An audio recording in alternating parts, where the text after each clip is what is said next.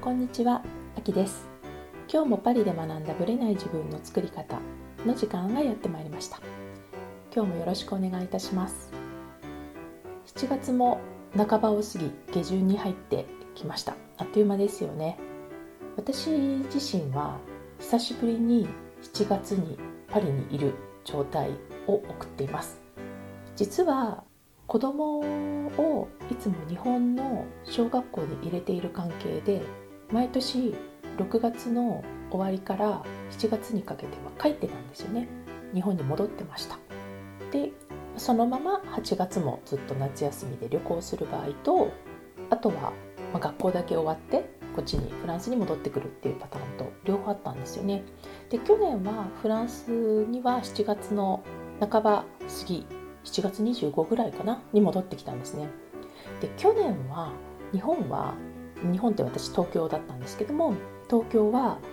私が帰るまで梅雨が明けなかったんですよね。久しぶり。でその前の年は私6月の終わり二十何日かに行ってるんですけども2日後に明けたんですよ梅雨が。なので行ってからほぼ酷暑。毎日30度を超える。っていう生活を送ってました。で実際は去年はね私がこの東京での梅雨を味わってる間にパリがね大酷暑だったんですよ。40度近い。40度こ40度ぐらい行ってたんじゃないかな。35から40の間を毎日行く感じの暑さだったんですよね。で酷暑っていうのはフランス語だとカニキュールっていうんですけども、まあ、とにかくフランスはエアコンがないですね。まあ南仏とか行くとねそれでも増えていると思うんですけどもパリで考えた場合にかろうじて例えば映画館とかあとレストランでもレストランでもないとこもいっぱいありますからねとかそういうので増えてはきてるんですよ。で電車もエアコンが増え始めました。しかしバスがない。とにかくバスはエアコンないですね。電気自動車になってるんだけどエアコンはない。みたいな感じで普段はいいんですけどね。35から40の間で完全蒸し風呂ででもう体臭ともう何から何まで全部もう混ざった感じでもう本当に時々吐き気がするっていう時もあるぐらいのすごい状態なんですね。で私はちょっと去年のそのパリの酷暑っていうのは体験してないので分かんないんですけどもね大体ね7月か8月どっちか来てたんですよ。で今年は7月に関して言えばですよ、まあ、これから分かんないんですけども312度までは上がってるんですよね。だけど35とかあといわゆる熱帯夜みたいな夜も暑苦しくて寝れないみたいな日は今のところないなんとか、まあ、ちょっと1日ぐらいあったかなついかなっていうぐらいはあるんですけどもそれでもまだ過ごしやすい、まあ、これからね8月どうなるか分かんないんですけどね。でうちは、まあ、私事なんだけども2年前に家を、ま、変えてね引っ越してでそこがフランスではまあまあ珍しい新築なんですね。でその新築の暖房がいわゆるちょっと日本式エアコンなんですよ。あの上にくっついてるやつね。珍しいんですよフランスではね。でなんと富士通なんですけども日本のメーカーでね。でその暖房が実は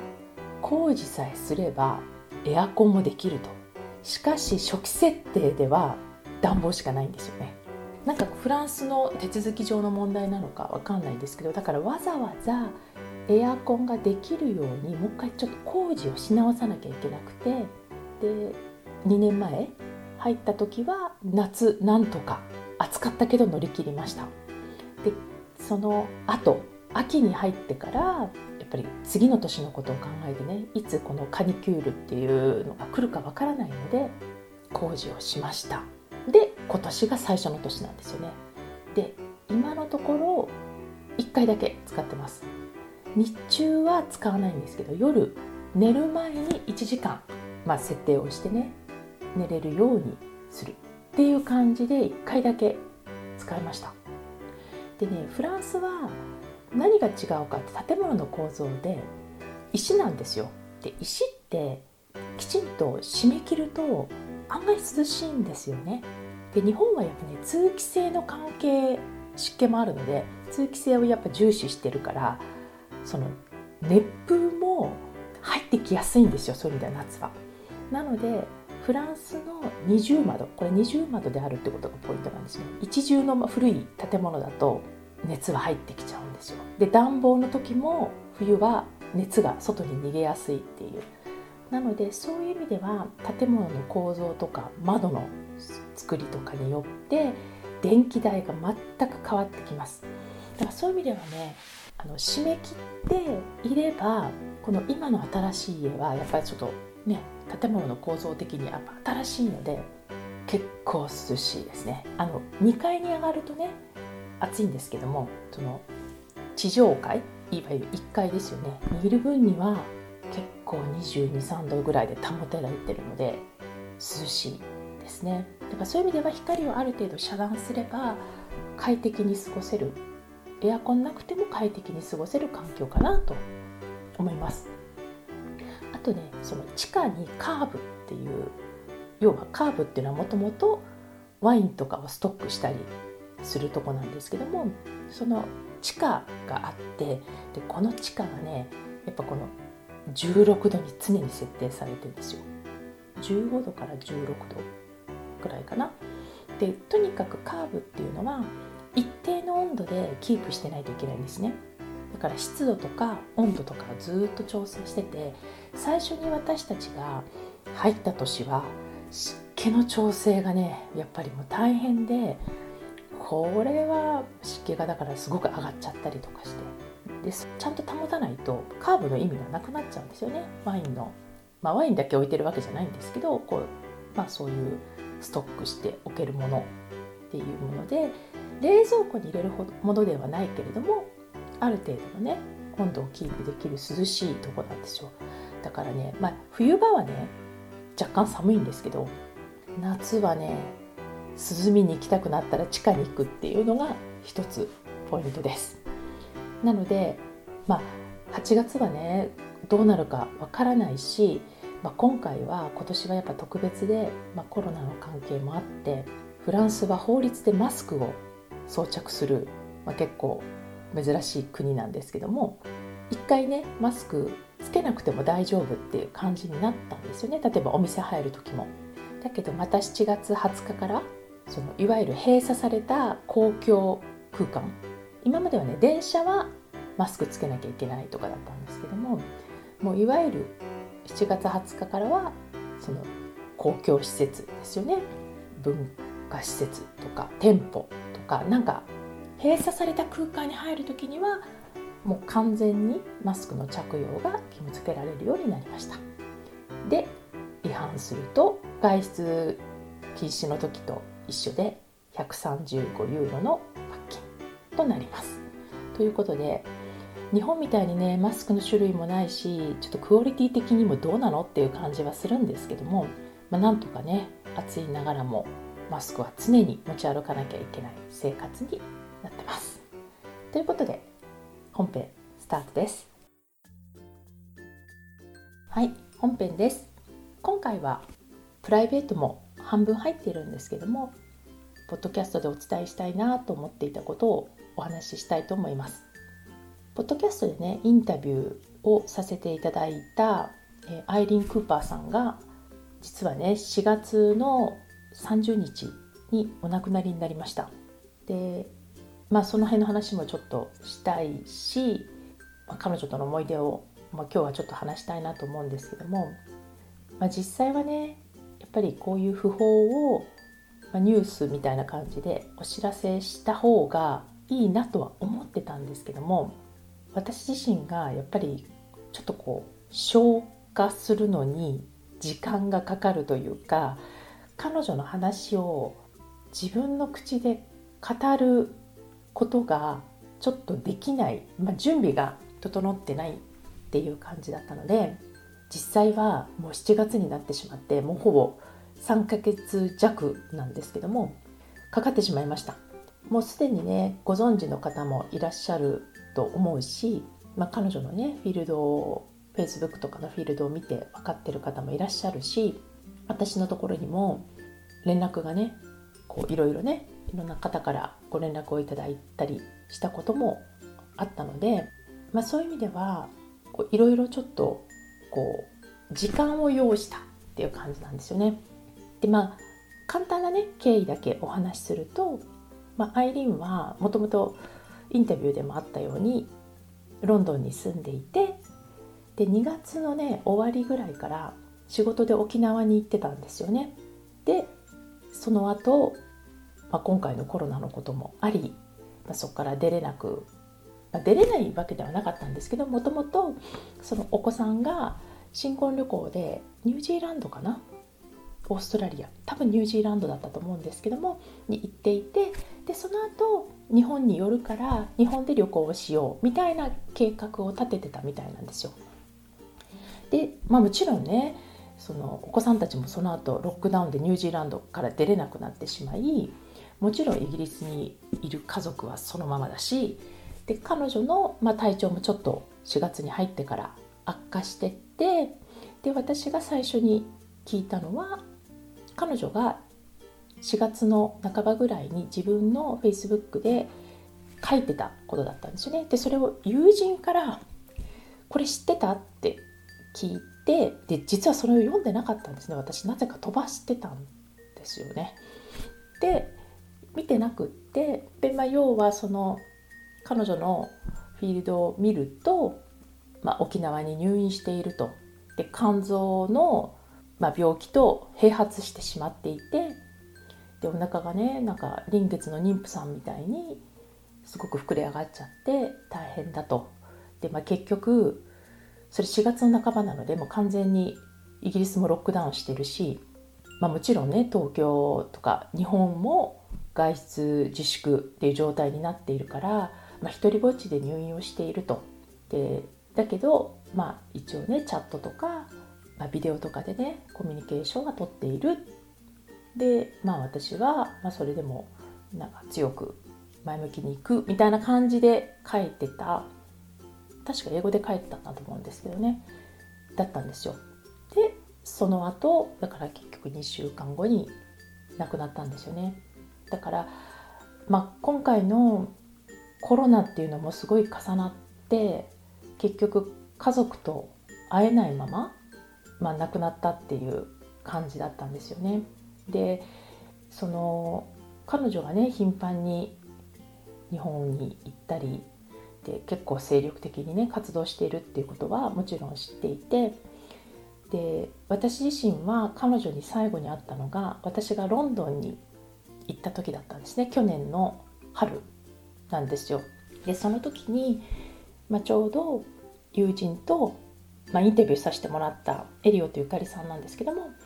彼女とアイリーンと3人でランチをしようと言ってたんですねでアイリーンはちょうど次の日から日本に行くからちょうどグッドタイミングだよって言ってじゃあもう会おうみたいな感じだったんですね。ところが彼女が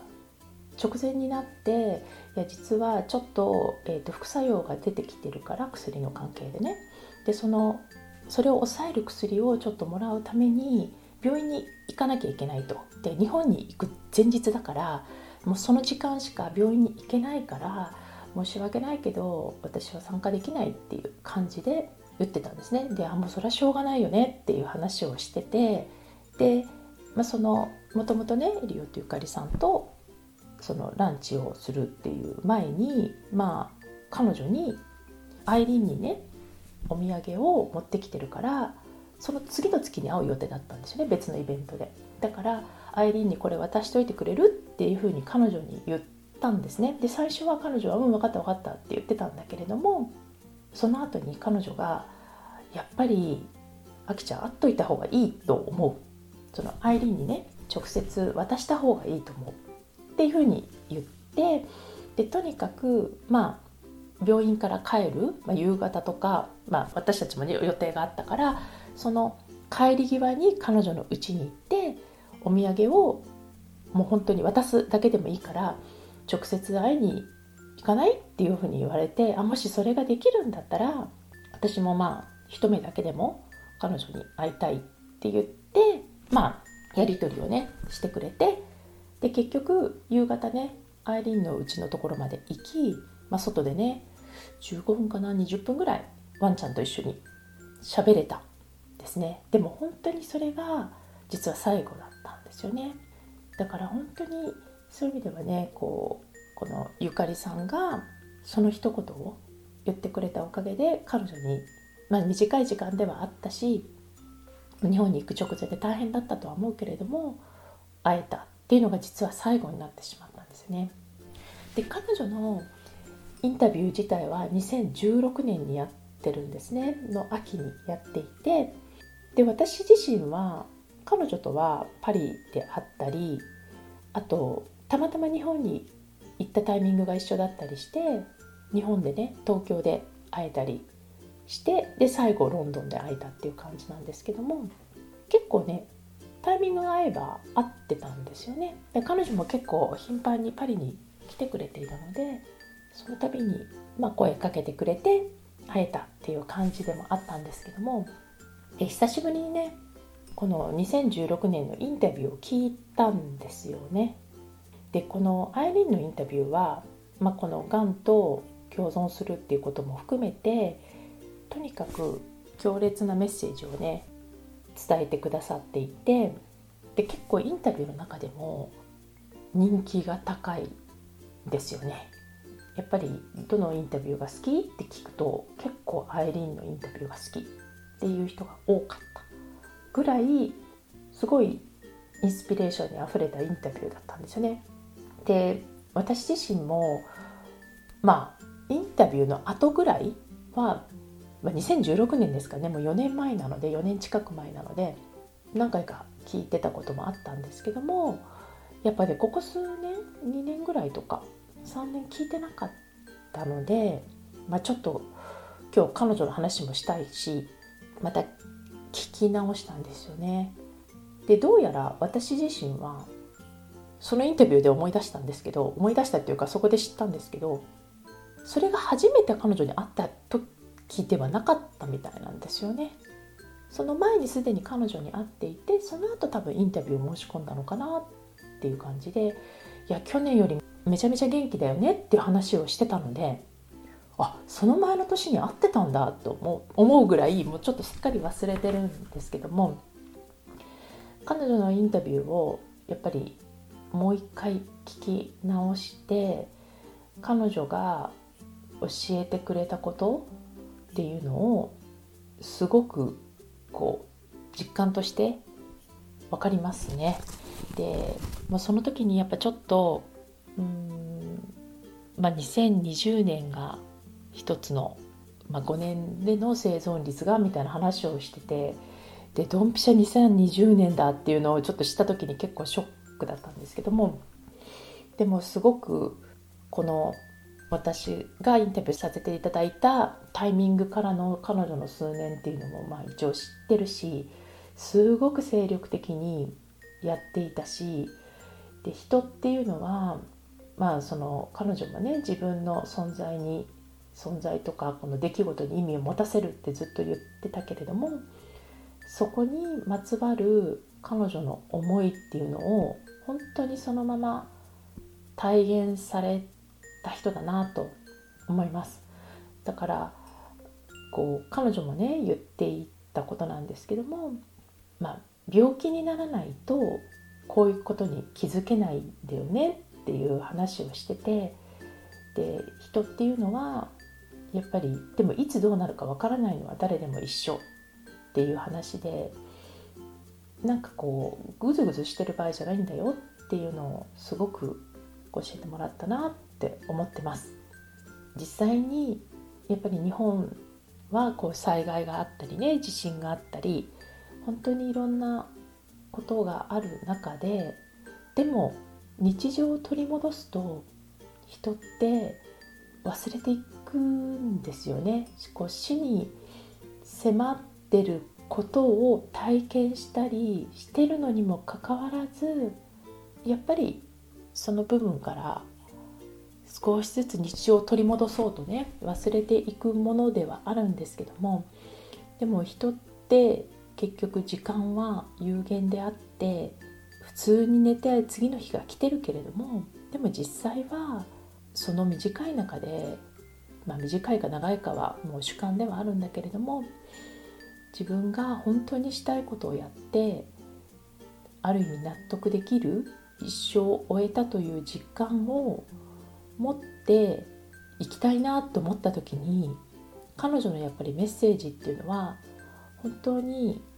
まあ、いろんなことをね考えさせられます。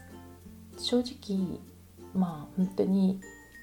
その彼女のことを考えると、うん、あんまりこう話せることがないというかまあでもまあ私はあのインタビューを残すことで、まあ、彼女の生き様っていうのを知っていただけるかなと思ってます。で実際にやっぱり、まあ、彼女がやっぱりいかに他の人からも愛されてたかっていうのが、まあ、その後のねお友達のやり取りとか彼女への、まあ、メッセージとかを見るとすごく感じるし本当に前向きに明るくこう自分のインスパイアできることを本当に体現してきたっていう意味ではすごく尊敬しているし本当に大好きだったし、まあ、今でも大好きですけど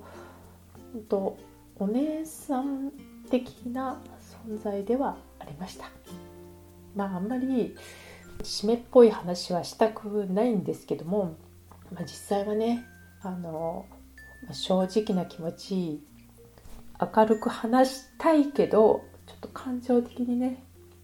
まだ難しいところもあってやっぱ3ヶ月経ってもまだ難しいところもあります。でもまあそういう意味ではね一回はちょっと皆さんにお伝えしたいなと思って話をさせていただきましたまあ実はね、まあ、本当に私事ではあるんだけど彼女の、まあ、訃報の数日前に数日かな1週間経ってなかったと思うんですけど実はマイリンと同い年ぐらいの方がね私のすごいやっぱ尊敬している人間的な器も本当に大きい方が亡くなったんですよね。だから50代の半ばぐらいで多分本当アイリーと一緒ぐらいの年だと思うんですけども。で結構ねこうすごく有望とされて今会社の CEO もされて影響力も高くてでも人間的なすごく器っていうのもすごく大きい方が、まあ、ちょっと急にね亡くなられてでその直後がこのアイリーンだったのでね。でやっぱりちょっとやっぱり考えさせられたというか、まあ、自分の中でねまだ気持ち的に納得納得っていうかすっきりできない部分がね続いてたっていうのが結構大きいかなと思います。でも本当に久しぶりに彼女のインタビューを聞いて4年前とは思えないくらい色あせない本当に本質的なメッセージを伝えてると思うしよかったら、まあ、アイリーンのインタビューをぜひ聞いていただきたいなと思います。2016年の10月だと思うので、えっと、ポッドキャストで言うと第28回と29回ほんと初期の頃ですよね考えると。なのでぜひ聞いていただきたいと思います、えー、彼女の冥福を祈りつつまた彼女が残してくれたことをね私たち自身が体現していくっていうことが、まあ、彼女への、まあ、感謝と供養になるかなと思います。ちょっとね締めっぽい話になってしまいましたけどもまた次回からは楽しい話でね明るくいきたいなと思います。ありがとうございました。この番組は毎週金曜日をめどにお届けしています。確実にお届けするための方法として iTunes や Podcast のアプリの購読ボタンを押せば自動的に配信されますのでぜひ購読するのボタンを押してください。また皆様からの質問や感想をお待ちしています。オフィシャルサイトはパリプロジェクトで検索していただきお問い合わせから質問や感想をぜひ送ってください。オフィシャルサイトから LINE アットやメールレターで有益な情報をお届けしているのでこちらもぜひ登録してくださいねまた次回もパリで学んだブレない自分の作り方をお楽しみに秋でした。